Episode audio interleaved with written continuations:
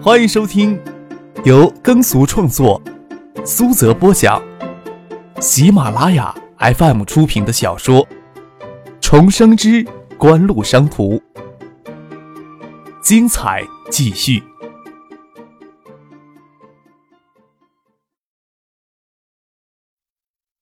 第五百七十七集。星光林业只投入无产出的现状还要维持好些年，就算不往外发展，仅现有的林地维持每年就要消耗上亿的资金。当然，锦湖每年额外筹措一两亿的资金投入到星光林业根本不成问题，但是要将林业计划在全国范围推广，所需要的资金就不是一亿两亿了。特别现在是林业计划还无法获得国家支持，几乎要做这件事儿，只能自筹资金。没有合法从银行获得大额贷款的可能性。工业原料林的规模一定程度上限制了下游制箱造纸业务的发展。没有庞大的工业原料林支撑，就无法发展制箱企业。而下游的造纸业务规模越是庞大，就是要越受制于人，将来根本没有可能跟海外纸业巨头竞争的可能。实现零纸一体化的造纸工业体系。不仅能减轻国内脆弱的生态体系所承受的巨大压力，而且中央对旧有的重污染造纸企业工业体系改造态度日益坚决。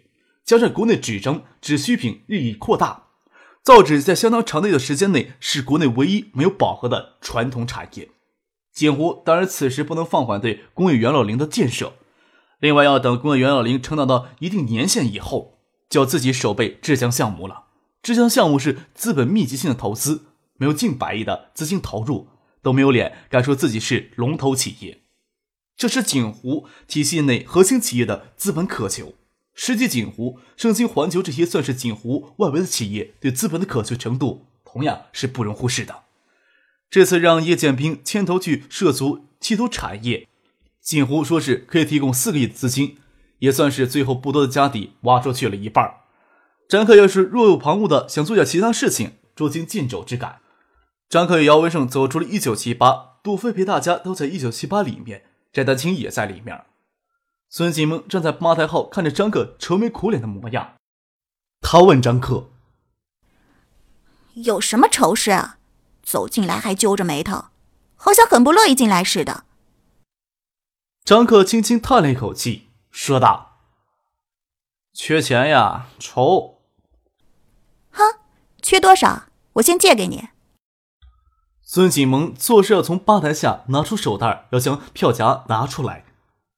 谢子佳一脸讥笑的看着张克在那里哭穷。锦湖的手机业务每个月要从国内市场收刮两个亿的净利，他却要因为缺钱而愁眉苦脸，全国的人民都抹脖子上吊得了。张克又不会掰着手指头跟谢子佳一一列出自己的难处，坐到陈静的身边，笑着说。想请你好好吃顿夜宵的，倒是惹出这么多事儿来了。我倒没有什么。小女孩子送去医院之后，检查出来没有？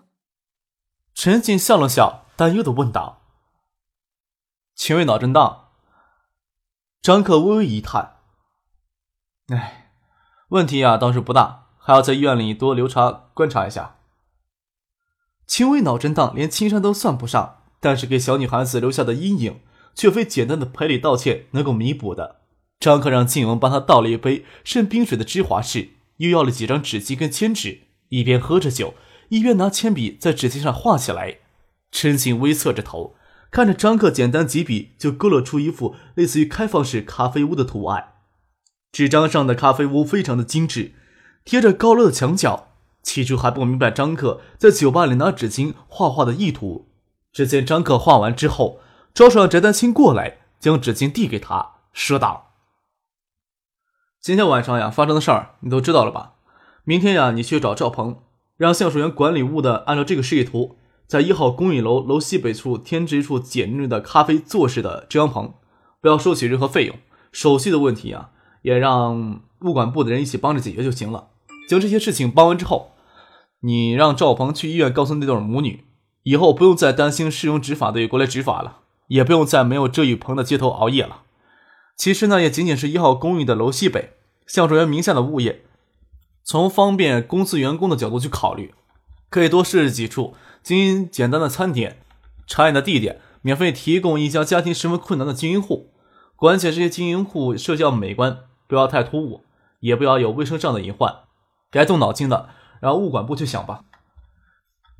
陈静这才明白张可拿铅笔在纸巾上勾画是为了什么，温婉的一笑，说道：“ 也幸亏那对母女能遇上你。”张可微微摇头，说道：“遇不上我的人多了去了，能做一些图心安的事情罢了。再说今晚的松子糕与咖啡真是不错，价格呀又相当便宜，这么做呀也算是为公司人谋划福利了，也体现我们是很有社会责任心的企业。”这样互利互惠的事情多做做也无妨。话倒是让你都说过去了，可惜这年头能有你这样想法的人凤毛麟角。陈庆嫣然一笑，心如遗憾：这世间能让自己动心的男子也是这般凤毛麟角，其他男人哪及眼前这人半点胸怀呢？翟丹青一直八抬而站，将纸巾上的示意图细细看了一遍，才将其收好。也将陈庆那清离、若有所思的眼神收在了眼底，心想：张克这家伙拐骗人家妇女真是有一手。这家伙要能不这么滥情，到处拈花惹草，倒是看不到他身上有什么明显的缺点。陈庆夜里与紫霞还有他的助理住在青年公寓里，尤梅辉去巷子口西侧的师大招待宾馆住下，喝下这杯酒就告辞离开了。张克与姚文胜不急着离开。拉着杜飞、蒙乐，他们在一九七八玩桌球。一九七八，除了大厅的一角有一张台球桌之外，还有间专门的桌球室。翟丹青打桌球的水平也相当高。最后，翟丹青与孙启蒙组成一队，将其他人横扫的很没有颜面。最终，翟丹青与孙启蒙两人霸占桌球玩。张可与姚文胜他们坐在一边说话：“你刚才说缺钱了，是不是到上面活动一下呀？”姚文胜说道：“张可说缺钱，那可不是缺一星半点的钱，仅靠地方金融机构很难解决锦湖的资金渴求，不能为了喂饱锦湖一家，地方上的其他企业都无法从地方金融机构获取贷款，锦湖的资金缺口只能从四大国有银行那里求解决之道。”张可摇头说道：“锦湖的资金缺口也不是十亿八亿就能填满的，这么大的资金缺口呀，除非有明显的产业政策支持。”不然，锦湖不可能干干净净从上面获得贷款。国内的民营资本能发展到锦湖这一步，在现有些体系下算是做到天花板了。要想要再有大的突破呀，就要另辟蹊径了。稍稍一顿，说道：“之前呀，为这个有些缩手缩脚的感觉。不过眼下有个很好的信息，这也是我呀这几天在考虑的问题。等考虑成熟了，就告诉大家。”父亲拿着手机走过来说道。孙先生从新加坡打来的电话。孙继文本来要击球，这时候又转过身来问张克：“孙尚义、葛明德以香港华商的身份，陪同叶振明等中央代表政府，十五日前往泰国参加关于加强泰国经济援助的洽谈。十六日，在陈文聪、郭松元等人的陪同下，会见了在泰国曼谷、东南亚的华商代表。随后，孙尚义、葛明德又与陈文聪、郭松岩飞往新加坡。”印尼排华骚乱发生之后的几天时间里，有数万从印尼雅加达及其他地区逃难出来的印尼华人华侨进入了新加坡。从印尼撤出的华商也主要聚集在新加坡。叶振明等人要留在泰国曼谷洽谈金援的事宜，一时脱不开身去新加坡。孙尚义、葛明德则以民间的身份，先跟陈文聪、郭松岩前往新加坡铺路。今日是孙尚义、葛明德与陈文聪、郭松岩抵达新加坡的第一天。各类会面不断，拖延到这么晚才通电话也是理所当然。张克与孙尚义通过电话，了解了撤往新加坡印尼华人的一些状况，将手机递给孙金萌。印尼排华骚乱，除了那些直接受到残害压迫的印尼华人华侨之外，整个华人世界都为之震惊愤怒。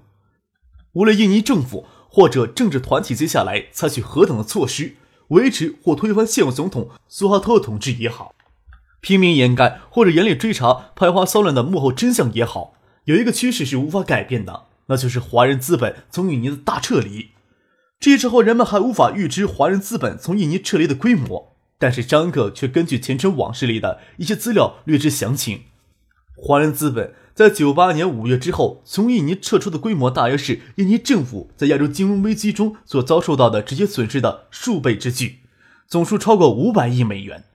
可能整个亚洲金融风暴中，所有的货币金融投机巨额从亚洲各国政治手中直接抢劫到的财富都没有五百亿美元。九七年，东海省实际引入外资获得长足增长，跃居全国第二。然而，全年实际引进外资总额尚不足五十亿美元。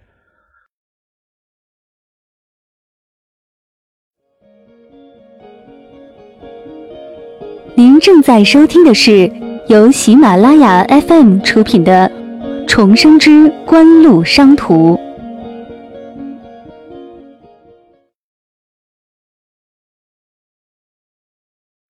锦湖越秀控股事前提供资金援助多个国际人权组织与国际媒体，对印尼的种族问题、排华问题进行清查。虽然没有直指印尼排华骚乱的爆发，但正是因为这些人权组织派出的观察员。与媒体派出的记者及时将新闻资料及时传出印尼国境，通过各种渠道引起全世界的关注，有效的制止了印尼排华骚乱的蔓延。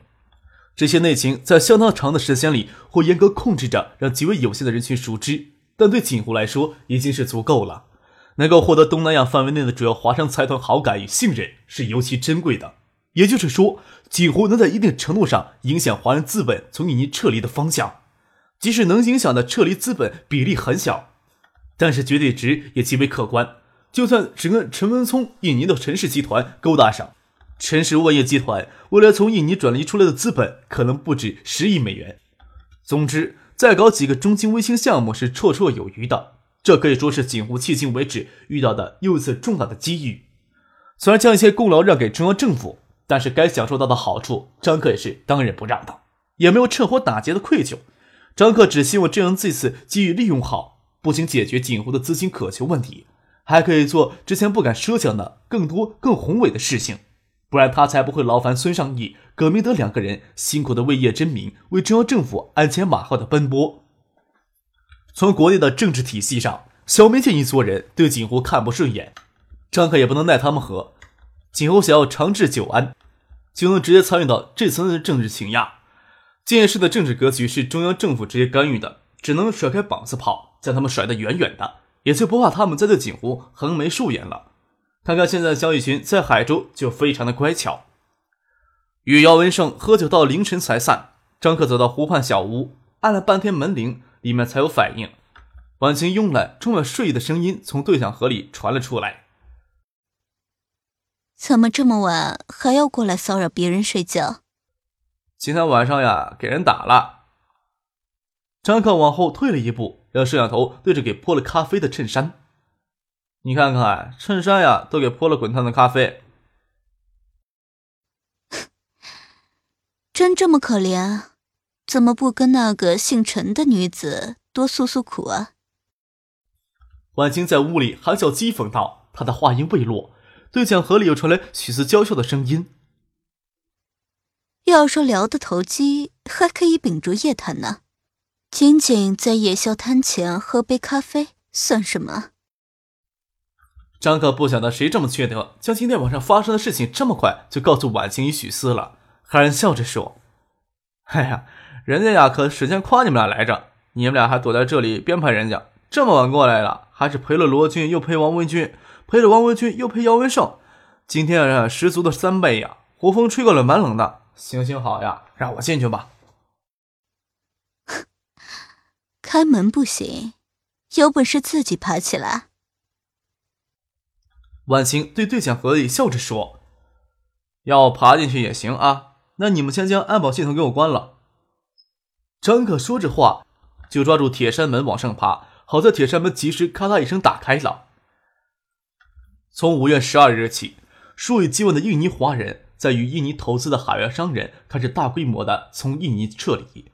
使得亚洲金融危机中遭受重创的印尼经济更是雪上加霜，而排华骚乱又使得印尼政府在国际上给孤立，印尼苏哈托政权变得更加的风雨飘摇，地方军队大规模的进入雅加达。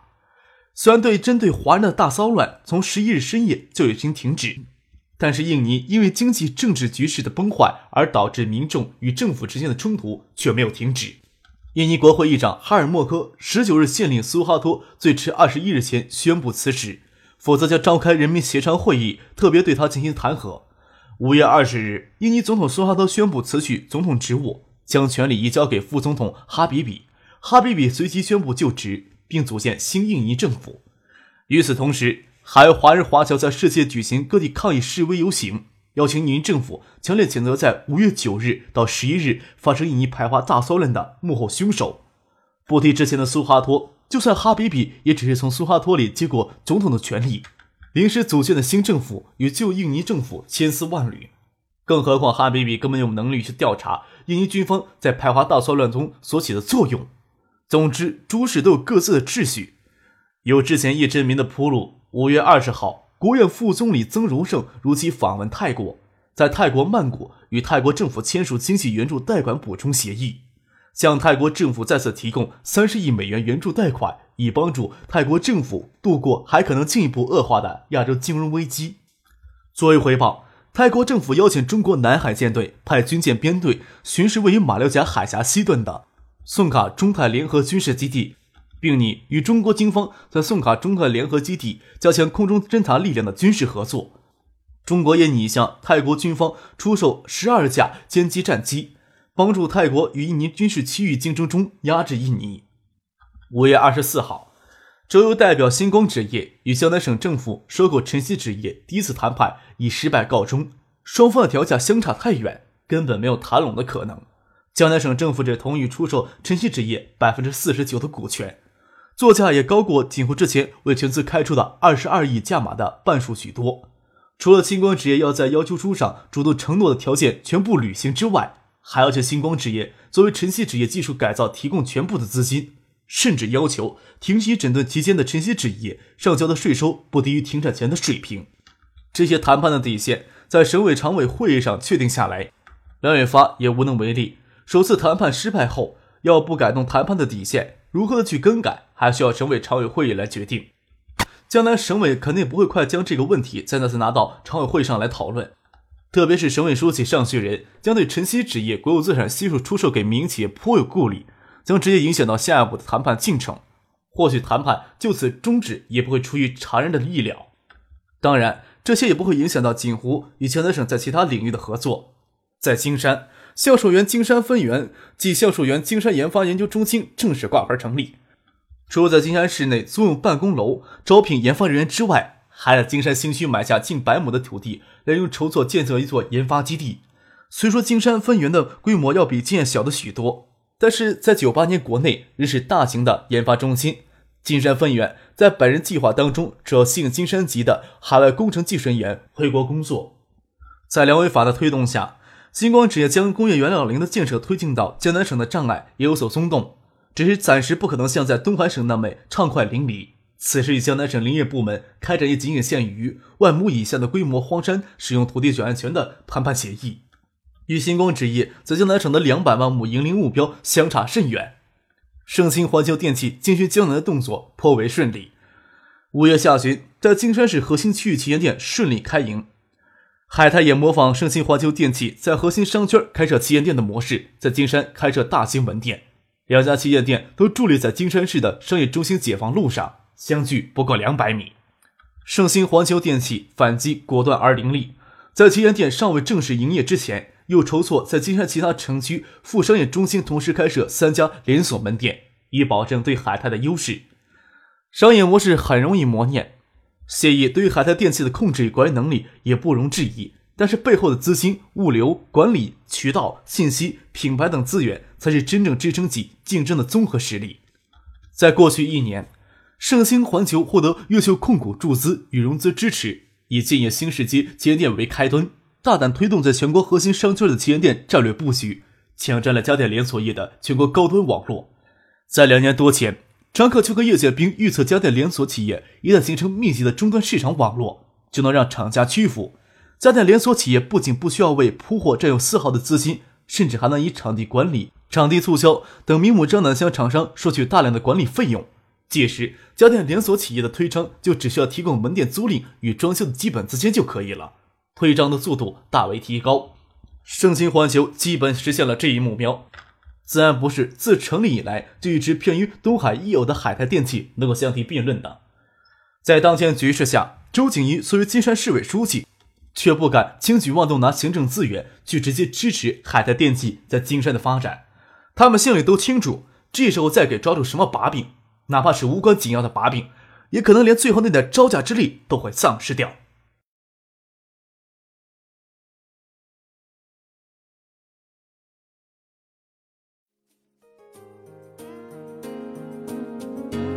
听众朋友，本集播讲完毕，感谢您的收听。